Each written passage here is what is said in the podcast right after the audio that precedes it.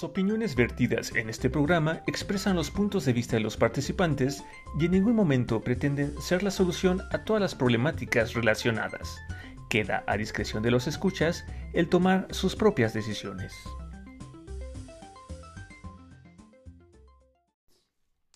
Les damos la bienvenida a una emisión más de Entropsia, un espacio donde exploramos y reflexionamos sobre esos elementos psicológicos que nos caracterizan como seres humanos. Hola Iván. Hola Fede, ¿cómo estás? Yo tranquilito, con unos antojos cumplidos, que ya te platicaré ahorita. ¿Tú cómo andas? ok, muy bien. Pues yo estoy bien, ¿no? Ya estamos iniciando mayo. Ahorita aquí en la Ciudad de México está haciendo algo de calor, ¿no? Espero que no tarden mucho las lluvias. Yo espero este que se lleguen normal, espero que lleguen bien, que importa. Pero que lleguen, ¿no? Pero que lleguen. Y fíjate que también que les lleguen a los estados del norte, ¿no? De México, porque de, de, repente los últimos años han tenido fuertes sequías y pues este eso no está padre. Sí, ojalá que... les lleguen más agüita al norte de nuestro país. Exactamente. Y este, pues bueno, Fede, hoy 4 de mayo, ¿no? Este, pues creo que no encontramos algo que compartirles, ¿no? Pero creo que el día de ayer, 3 de mayo, es el día que le conocemos como el día de la Santa Cruz. Sí, fíjate que aquí en México es toda una tradición, Iván. También es el día del albañil. El 3 de mayo es el día del albañil y se junta con la Santa Cruz. Aquí en México se acostumbra que todas las construcciones que están en proceso, ya sea donde están trabajando albañiles, se acostumbra a poner una cruz, bendecirla y comer, hacer una comida ese día para bendecir y que la abundancia y las bendiciones eh, lleguen a esa construcción. Ah, mira, no sabía. Entonces, en algunas partes foráneas, además, se pueden empezar a guisar algunas cosas muy particulares, por eso me reía. Hay una parte en Hidalgo, Iván, donde se bajan unas mazorcas tiernas, este, se cocen con pollo, se preparan en pulque y te sirven mazorcas de maíz tierno con pollo a, la barbacoa, decimos. Son deliciosas, Iván. Y eso pasa, ese tipo de comida se dan muy regionalmente en todo México. El día de la Santa Cruz es el día del albañil y se bendicen de alguna manera las casas, se pone una cruz de madera en la obra y es como ya también parte del folclore que esa cruz de madera porque debe ser de madera, este, tenga unos listones, Iván, un listón blanco de preferencia entre la parte de la cruz que está horizontal, como abrazando, dice en la obra. Órale, qué interesante. Aunque tú no seas de la obra, Iván, si en algún momento te acercas a, un, a una casa que esté en obra, a una obra en general, donde estén los albañiles, es de bien ver y esta parte de las bendiciones que te conviden de su comida. Oye, ¿y eso se acostumbra en cualquier tipo de construcción o son en las importantes? En cualquier tipo de construcción, más en las casas habitación, en el pueblito, en la casa, tu casa, un edificio. También se hacen en obras industriales, ¿vale? Órale. Interesante. Voy a voy a investigar más. Y bueno, y pero ¿por qué es de la Santa Cruz? O sea, es de la cruz. Es de la cruz. ese día se presentan a bendecir cruces para que protejan nuestros hogares o nuestras construcciones. Pero te refieres a la cruz donde al símbolo donde crucificaron a Jesucristo. Es correcto. A Jesús y que se convirtió en el Cristo una vez crucificado. Sí. ¿Y por qué ese día, eh? ¿Por qué el 3 de mayo? Buena pregunta. Que ya pasó Semana Santa, ¿no? En el Santoral, este, así aparece. Yo desde muy pequeño, mi papá trabajaba en el área de, de materiales para construcción. Y desde que tengo uso de razón, Iván, es, se bajaba la cruz que estaba entonces en nuestro comedor y ese día igual se comían, como si tuviéramos la casa en construcción. Bueno, que además la casa de mis, de mis padres, mucho, muchos años, muchos, muchos años, estuvo en construcción. Entonces, podemos seguir festejando todos esos 3 de mayo. muy bien, muy bien. Pues bueno, ahora sí que a ti, obrero, ¿no? Que trabajas en esta noble profesión, pues enhorabuena, ¿no? Qué bueno que este tenemos personas, ¿no? Que se dedican a hacer este tipo de actividades y levantar hogares e industrias Esperamos que hayas tenido un buen día el día de ayer. Y este, pues bueno, ¿no? Este, y que no haya habido demasiados excesos ni en la comida ni en los aperitivos. Muy bien, ¿no? Que no haya habido excesos. Y pues a todos los que continúan con esta tradición, ¿no? Pues esperamos hayan disfrutado mucho este día y que todas las bendiciones, ¿no? lleguen a los espacios en los que están trabajando. Sí, y que el próximo año nos inviten, Iván. Estaría bien que como Entropsy en, en, algún momento vayamos a una de estas vivencias, fíjate. Por lo pronto comeríamos bien rico. Muy bien, sí, claro. Bueno, sí, se aceptan invitaciones. Por lo pronto, este FD, ah, pues hoy es nuestro episodio número 79. Hoy, es nuestro episodio número 78 y hoy vamos a continuar hablando sobre la motivación, ¿no? Por lo tanto, si tú que nos sintonizas apenas vas a escuchar este episodio, te sugerimos a, que le pongas pausa y te remitas al episodio número 77, que es el primero donde Federico y yo empezamos a platicar sobre este tema. Uh, creo que de forma general lo que podríamos decir, Fede, es que pues la motivación es un algo, ¿no? Que no se sabe definir bien, que invita a las personas, ¿no? Pasar de no hacer nada a empezar a hacer lo necesario, ¿no? Que nos invita a actuar para lograr algo, ¿no? Una meta, un objetivo, un sueño. Este, ya decíamos, ¿no? ¿Qué fue lo que nos motivó a nosotros, a ti y a mí, empezar este proyecto de Entropsy, ¿no? Y uh, pues la tarea que les dejamos la vez pasada era a ti que nos escuchas, ¿qué te motiva, no? Desde escucharnos hasta, por ejemplo, hacer lo que estés haciendo en este momento, este, mientras nos escuchas, ¿no? este, sea lavando, sea manejando, sea en el trabajo, o sea, ¿qué te motiva a hacer esa actividad, no? Creo que ese es un primer paso para poder, este, identificar, ¿no? ¿Qué es eso que nos motiva? Porque también las razones, ¿no? Son muy variadas, ¿no? Y muy personales, o sea, no hay una sola fórmula, ¿no? Que diga, este, ah, mira, Fede, este, tú dale esta pastillita, ¿no? A todos tus pacientes y se van a motivar, ¿no? O sea, es... Ni es un ungüento para que te lo pongas. Y decíamos en las corrientes que estudian la motivación, eh, que te decía yo, se identifican como en tres afluentes, pero aún ahí hay controversia en cuál es la detonante, ¿no? ¿Cuál pesa más de estos elementos? Algunos son congruentes con diferentes teorías, teorías, perdón, pero a la hora de ver cuál es el detonante, digo, cada quien toma su camino. Fíjate que en esa búsqueda de las características se pueden identificar incluso barreras psicológicas, de decir, esto sí me deja pasar, esto no me deja pasar. Hay partes en las que yo tengo que ser más cauto al momento de buscar mi motivación y más racional al momento de despegarlo porque a veces la motivación puede confundirnos en lo que vamos a obtener. Decíamos entre lo que es el medio y es la finalidad, ¿no? Para algunas personas, por ejemplo, estudiar una carrera es eh, el objetivo principal. Y, de repente tú les preguntas a algunos estudiantes y le dicen, bueno, ¿y qué te motiva a ti a estar en, en esta carrera? Y dice, bueno, pues mi título, ¿no? Y les puedes preguntar a, a parte de ese mismo grupo de estudio y ellos te dicen, no, pues yo yo espero trabajar pronto, ganar bien y, bueno, espero titularme, ¿no? Y entonces e, es un poco raro que, que, a pesar de un ser de un solo grupo de estudio, de un solo rango de edad, la, la motivación se lea tan diferente, ¿no?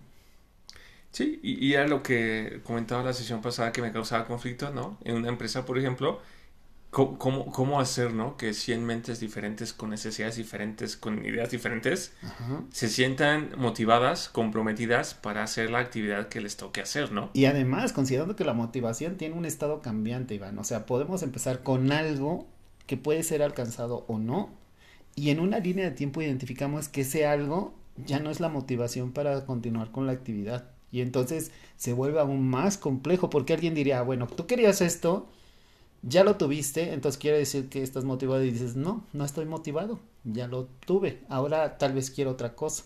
O podemos decirle a alguien que incluso no alcanzó ese algo y decir, bueno, sigue, mira, lo vas a tener y te pueden contestar, no, ya no lo quiero.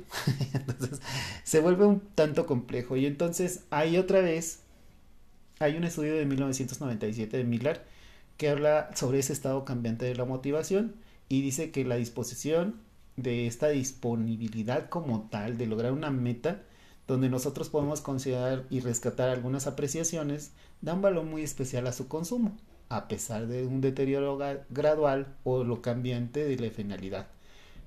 Considerar todo lo necesario e identificar lo imprescindible puede ser que nos sintamos bien y puede hacernos funcionales a modo de que la motivación se aprecie, se realice o se desempeñe y la obtención de ese algo que queríamos al inicio se alcance y sintamos la necesidad de decir lo logramos, pero queremos algo más. sí, sí, sí te entiendo porque creo que yo sí he vivido ese tema como de uh, que aquello que me motiva a hacer algo como que cambie, ¿no? No siempre es lo mismo. Por ejemplo, ahorita una de las actividades que hago en mi trabajo, este, pues implica estar yendo como a sitios productivos. Quizás uh, no es lo más padre porque me queda lejos de donde vivo, pero sí te podría decir que una de las cosas que más me motiva, que es como una actividad que antes no hacía, está el hecho de este, las conversaciones que a veces hago con mi jefe, ¿no? Este, o a las mismas actividades que hago en estos espacios, ¿no? Que son actividades donde hay como mucha libertad, mucha creatividad y, ah, y en otros casos, por ejemplo, es ver que mis ideas y resultados son funcionales, ¿no? Quizás no son tan rápidas, ¿no? Como de repente creo que esperan, pero son funcionales. Entonces, todo eso, este, quizás empiezo motivado por un, un punto, ¿no? Este, este, bueno, complico el trabajo, ¿no? Pero poco a poco va cambiando a, a, otros puntos, ¿no? y, y, fíjate que nunca había pensado eso, o sea, que la motivación es cambiante, pero sí estaría 100% de acuerdo, ¿no? Yo, por ejemplo, también encontré que uh, la motivación se ha estudiado, ¿no? De acuerdo con un análisis que hizo una, una, un investigador francés que se llama Denis Proul, que la motivación se puede explicar como de tres formas clásicas, es decir, primero por el contenido, ¿no? Es lo que estoy haciendo me parece interesante con respecto a mis necesidades, entonces me motivo a hacerlo, ¿no? O sea, este, por ejemplo, ¿no? Este, me gusta programar videojuegos y para programar videojuegos tengo que aprender un lenguaje muy difícil, ¿no? Entonces es difícil, pero me motiva porque sé que con eso voy a poder programar videojuegos. La otra forma es por el proceso, ¿no? Uno se enfrenta a una serie de eventos que pueden resultar motivantes o no. Que en este caso creo que yo también me entro, ¿no? Porque finalmente es lo que digo, ¿no? O sea, inicio un proceso, una actividad con ciertos objetivos y a medida que voy viendo los resultados, pues los resultados me van como nutriendo, ¿no? Me van automotivando. Y la tercera forma es como por reforzamiento, ¿no? uno es recompensado, castigado o ignorado según el comportamiento que uno escoge. Creo que, por ejemplo, esto aplica mucho en los niños, ¿no? Así de donde quizás todavía no... Aunque bueno, ese es un tema que tenemos que abordar más adelante, ¿no? O sea, la, la, la, la infancia, ¿no? Porque de repente los adultos creemos que los niños son como pequeños adultos, pero no. No. No. Definitivamente. Aunque sean súper inteligentes. Tal vez algunos estén sorprendiendo de, oh, pero no, no es lo mismo. O sea, no es lo mismo, ¿no? Entonces, este, creo que la motivación en los niños sí es como muy relevante y es importante también, por ejemplo, pues de repente saber poner esos castigos, ¿no? Porque si no, de repente pues generamos adultos y adolescentes sin límites, ¿no? O sea, que ni siquiera ellos mismos se controlan, ¿no? No, no, no saben este, desarrollarse dentro de las sociedades. No, y además, fíjate que hay, hay un estudio que, que ahorita hiciste me acordar, Iván, de, sobre este estado cambiante en Perú en el 2004, me parece se estudió cómo e-, ese estado cambiante motivacional o qué despega la motivación en, programas de adicciones, prevención de consumo de drogas. Y trataban de darle un enfoque global, universal, multifactorial y de decir, bueno, si jugamos con todos estos factores y todas estas posibilidades, tal vez logremos obtener un programa más efectivo para prevenir adicciones, ¿no? lo es curioso porque encontraron muchas más cosas interesantes de las que esperaban y como que nos permite identificar si eh, sí efectivamente ese estado cambiante que existe para la motivación, pero además plantea la posibilidad de hacerlo a etapas más tempranas. Es decir, si vas a hacer un programa de intervención de prevención de adicciones, te dice que consideres además el antecedente, como son las infancias, como de manera temprana podemos hablar con niños y decir, bueno, no solo no decirles cosas como no vayas a consumir, sino cuáles son beneficios de no consumir y que, cómo te vas a sentir, cómo vas a estar bien, cómo te puedes permanecer a salvo de las adicciones, ¿no?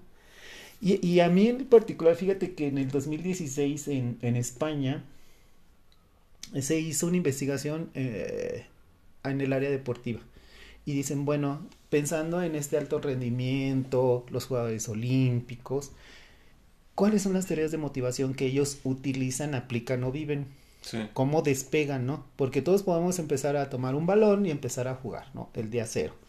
Pero cómo va evolucionando, cómo va diciéndole a alguien, sabes que tú puedes desarrollarte o, tú, o identificar que tú tienes las habilidades.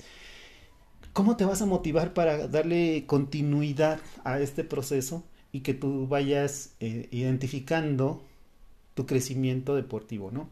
Fue muy interesante porque dentro de, de, esta, de este estudio habla de motivación intrínseca, donde los elementos están adentro y van como un tanto implícitos. Eh, habla de una motivación extrínseca que tiene que ver con el entorno, el obtener algo, el lograr algo de afuera, es decir, desde afuera, ¿no? Y ahí yo aprendí en, en al revisar ese estudio, Iván, porque yo siempre, siempre había manejado que, que el no tener motivación era lo mismo que estar en esta desmotivado. Y entonces en esta teoría de, de la motivación por autodeterminación te dice que no, existe la amotivación, que es precisamente el no lograr un estado de motivación, identificarlo y lograr que cambie.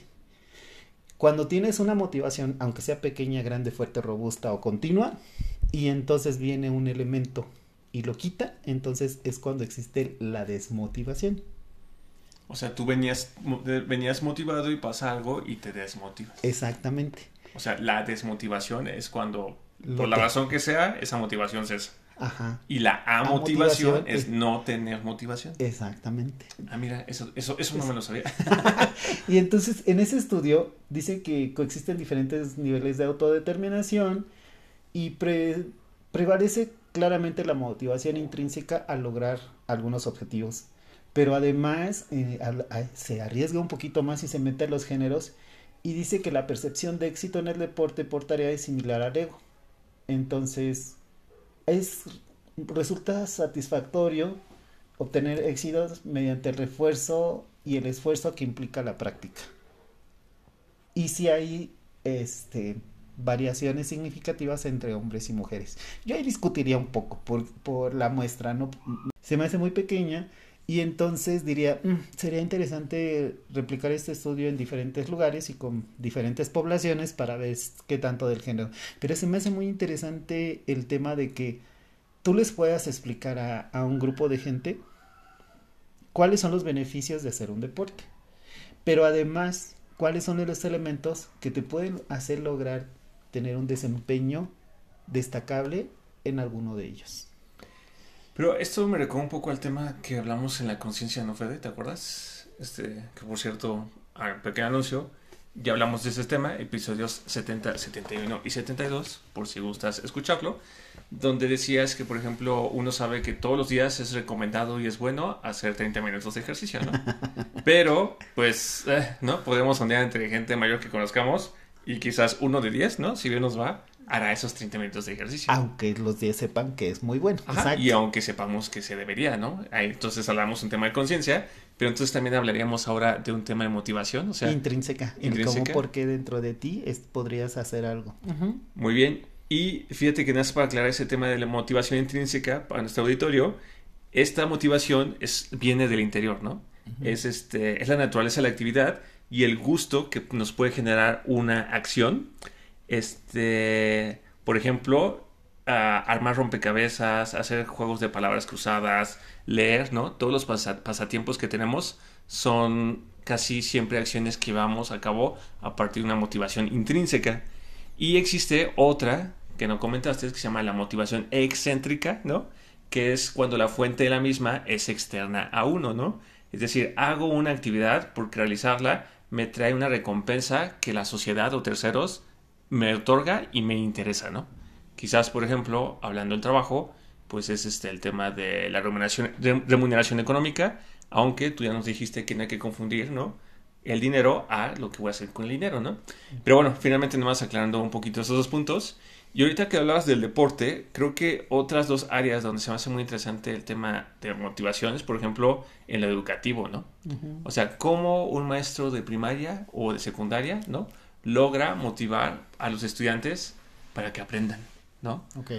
Lo, por ejemplo, pensemos la materia más aburrida de, de- en mi vida. No siempre- la digas, no la digas. Siempre no la fue historia, ¿no? Porque además los maestros, eh, cuando a mí me tocó estudiar, era así de que, bueno, vamos a leer, ¿no? Y ya, te ponían a leer en voz alta y escuchar y fechas y nombres y en dos semanas examen y los exámenes eran, este, pues juego de ver de cuánto te pudiste memorizar, ¿no? Y era así de que en el año 1957, ¿qué pasó? Ya, ¿no? Fulanito, fulanito, ¿no? El plan de Ayala, o sea, era un tema sumamente memorístico, ¿no? Yo sé que tú tienes otro concepto de la historia, ¿no? Pero finalmente es eso, ¿no? O sea, porque hay maestros que, pues, no lo logran y hay otros que enamoran, ¿no? Sí, sí, digo, y otra vez le mando un saludo a Ana, Ana Isabel Cano Bonilla y a, y a este, y esta persona este, de, eh, de psicología, Carlos Olivier, que de veras hicieron que yo viviera la historia de manera distinta. Terminados los saludos, me regreso a los estudios y, y les quiero decir que, fíjate que hay, hay algo que a mí me hizo mucho ruido. Cuando yo empecé a ver esto de la motivación en, en el grado académico en los estudios Iván, encontré que uno de los factores em, reconocidos como, el, como un elemento recurrente fuerte para motivar es la creatividad, Iván. Y La entonces me- creatividad del la- docente. la creatividad del docente, la creatividad del proceso y la creatividad del desempeño. O sea, haz lo que tú lo recibes, cómo lo recibes y cómo lo expresas, cuando viene envuelto en creatividad, te motiva. Ok. Y entonces, fíjate que hay un estudio del 2010 en Murcia, en España, y decía, bueno, pueden obtener un alto rendimiento en creatividad se presenta con respecto a la media normativa, tiene un estilo de personalidad, tiene... Pero es destacable el grado de satisfacción, sí primero de satisfacer las necesidades, pero la satisfacción del vínculo y las necesidades sociales. Y entonces dice que cuando se viste de creatividad del proceso, además de hacerse atractivo a quien lo está viviendo, invita y motiva a los que están en el contexto. Fíjate que eso me, dejó pensando que yo recuerdo que cuando te conocí, tú ya eras psicólogo, ¿no? Pero tú hablabas tanto de la psicología y me compartías tantas experiencias de cómo viste la psicología que en ese momento recuerdo que tenía muy influenciado como por Harry Potter, ¿no? Las películas. Y decía, es que no juegues, estudiar psicología es como Harry Potter, ¿no? Hay como magia. Entonces, en mi caso se mezclaron varios elementos, ¿no? O sea, se mezcló que terminé por allí de sanar ciertos temas personales, este, que como que sentí que tenía ya mucho tiempo, ¿no? Como que se había liberado mucha energía personal, este, que te conocí tenía como esta influencia, ¿no? De como, ay, mira, es que estudiar psicología, es como estudiar magia, y este, mi interés, ¿no? Renovado por, por entender a la gente, ¿no? Ujú. Entonces, sí, yo te podría decir que fuiste un elemento importante, ¿no? Que me influenció al momento en que finalmente decidí est- estudiar esta segunda carrera, ¿no? Ujú. Entonces, sí, estoy de acuerdo. O sea, la forma, digo, sé que tú no lo hiciste con, como, con motivos de adoctrinarme, ¿no? No, Si necesitamos más psicólogos. ¿no? este, pero finalmente sí es verdad. O sea, muchas veces el ejemplo, ¿no? Con el que nos regimos y los demás nos ven puede ser motiva- motivación suficiente para lograr algo diferente, ¿no? Por ejemplo, hablando de mi jefe, de la, de, mi jefe es una persona que es muy bromista y de repente de la nada saca bromas. Entonces, como es muy agradable, ¿no? O sea, ese tema de reír, no sé qué, este, a mí me ha dado también por empezar a buscar chistes y aprendérmelos, ¿no? Y cuando de repente como que todo el mundo serio, igual yo, yo soy el que de repente saco mi chistecito, ¿no? Y ya nos reímos y muchas veces usa mis chistes para sacar otro chiste porque se sabe muchísimos, ¿no? Entonces, es, es, sí, sí es, sí es interesante, ¿no? Como esta... Digo, no es un tema totalmente educativo, pero finalmente es como aprendizaje, ¿no? Lo que decíamos. Exactamente, y el entorno social juega. Digo, yo te puedo decir, como te dije hace algunos años, este, a Natalia Morales, a Horacio Rivera, a Yasmina Amaya, a Anabel Villafañe. Fueron compañeros que hicieron muy particular mi camino por la Facultad de Psicología. Por cierto, hoy, hoy que estamos grabando, hoy es cumpleaños de Yasmina Amaya. Un abrazo, te amo amiga. Ah, muchos este, saludos, felicidades. Fue ese entorno que se hizo particular y recuerdo que varios compañeros de, la carrera me llegaron a decir, es que ustedes lo ven distinto todo. es bien fácil, los, vemos como jugando y nosotros estamos batallando y yo, pues es bien fácil. Sencillo, ¿vale? Esa parte de creatividad que les agradezco a todos mis maestros y también a mis compañeros de la carrera, nos permitieron tener ese punto de creatividad que menciona este estudio, ¿no? Donde a nosotros no, no fue tedioso, fue difícil tal vez, y el proceso no fue instantáneo, tuvo su costo, pero ese punto de creatividad que recibimos en el entorno, en los maestros y en el momento, el intercambio con estas personas fue bastante significativo. Cuando encontré este estudio dije, sí, creo que esta parte creativa fue motivacional. Sí, sí, y, y, es un tema de, la creatividad es un tema, ¿no? Que creo que ya tenemos por ahí anotado. Este, porque también es muy interesante, o sea, se nace, se puede aprender, o sea, está, está muy loco ese tema. Esperemos que les sea, sea de mucho interés cuando lo abordemos. Y, bueno, Fede, o sea, finalmente, una vez más, para irnos encaminando al cierre de este episodio, uh, como por ejemplo, si yo estoy amotivado, ¿no? Puedo empezar a motivarme. Ay, me voy a otro estudio. En el 2020 se hizo eh, en España. Veo mucho de España. Pero les juro que sale. ¿eh? Yo voy buscando y encuentro cosas interesantes a nivel mundial. He encontrado cosas que me ha costado mucho trabajo traducir porque vienen del ruso, del portugués y de repente digo, santísimo, ninguno de los dos. Pero bueno, ahí le entramos con, con, la motivación, ¿no? Fíjate que, que, este estudio habla de la motivación y dice que es un estado en el cual una persona experimenta una falta de intención conductual, regulación y autodeterminación, que provoca que las personas no actúen o que lo hagan sin intención. Y entonces fíjate que ellos se metieron por el lado de género y dice que sí se caracteriza por no entender la finalidad y utilidad de las clases, por ejemplo, o de qué va la asignatura o que pueden considerar incluso una pérdida de tiempo, ¿no?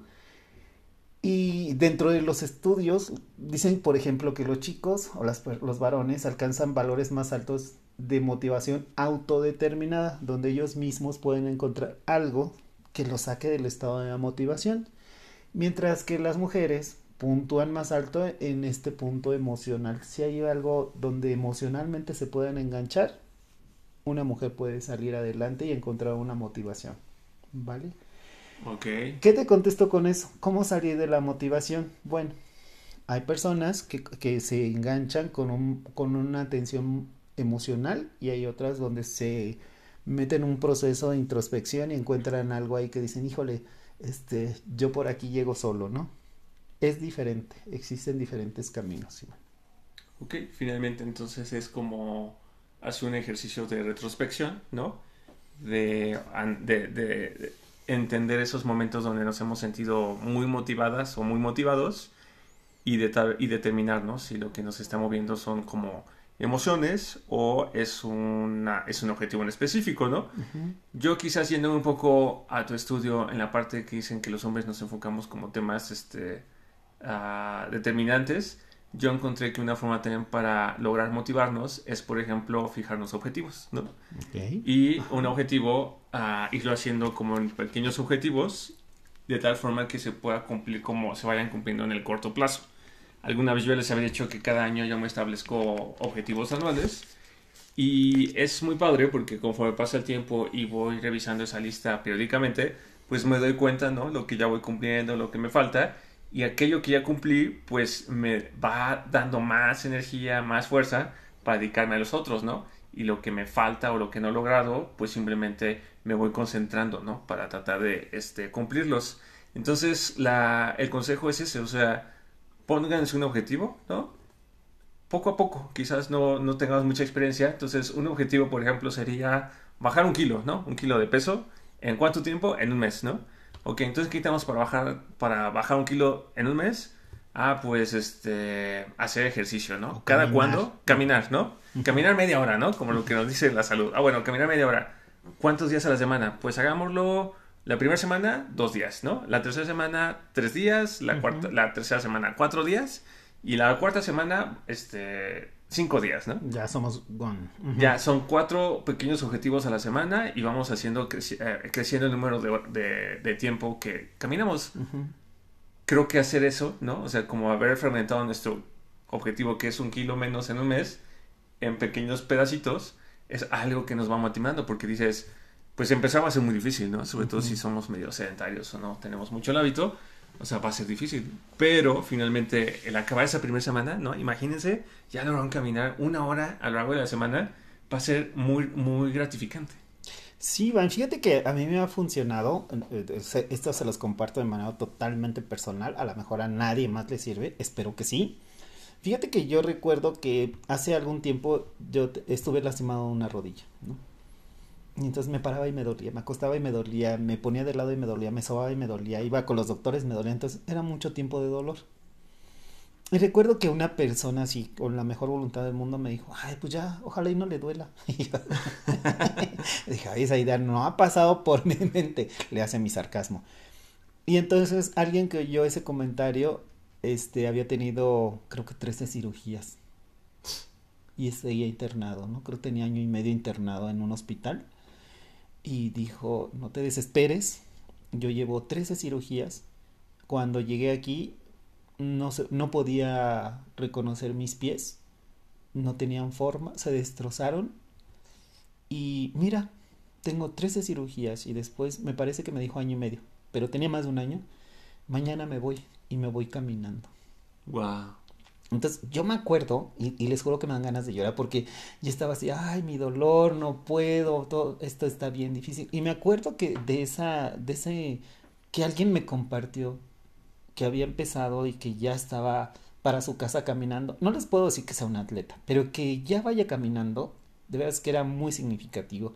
En ese momento en mi mente se grabó, bueno, voy a empezar y lo voy a intentar y seguramente en el intento voy a encontrar una mejor manera de, de avanzarlo, ¿no? Y creo que eh, les decía que es manera personal porque a veces me ha pasado que intento algo, intento una relación, intento un trabajo, intento un proceso, intento y el intento no fructifica. Pero en el intento descubro elementos que digo, creo que esto va a funcionar. Y aunque el primer intento no funcione, mi mente ya está trabajando en cómo sí puede funcionar y en el siguiente intento. Y decir, ¿sabes qué? Esto va a crecer. Sí se puede. Creo que cuesta más trabajo porque no se logra la primera, pero ¿saben qué? Sí se puede. Sí, sí, ahora sí que ah, quizás me atrevería a decir, ¿no? Como con- abrirnos un poco a los temas de a la vida de otros y escuchar otras historias pueden ser pueden ayudarnos, ¿no? A darnos cuenta de que si estamos pensando que estamos viendo lo peor, ¿no? Nos demos cuenta de que quizás no es lo peor y que si otras personas en situaciones más adversas lo han logrado, pues porque uno no, no. Si encuentras de veras esos, esos ejemplos de vida que están así a un lado, que, que, que no te vienen a buscar a ti, simple y sen- sencillamente coinciden contigo. Sí, ¿No? sí. Y pues ahora sí que pues aquí hay un par de ideas, ¿no? Para que las puedan trabajar. Y por lo pronto pues los esperamos en el café de Entropy. Sí, va a estar muy bueno, créanme. Bueno, pues finalizamos esta emisión llena de ideas y comentarios propios y de diferentes líneas de investigación, confiando que en casa ayudarán a crear una nueva forma de conocimiento propio que les ayude en la etapa en la que se encuentren. Agradecemos que nos sigan y esperamos sus comentarios, sugerencias y agradecimientos en nuestros sitios de Facebook e Instagram y que nos escuchen por Anchor, Spotify, Apple Podcast Google Podcast. y YouTube. Amigos, hasta pronto. Hasta luego, cuídense.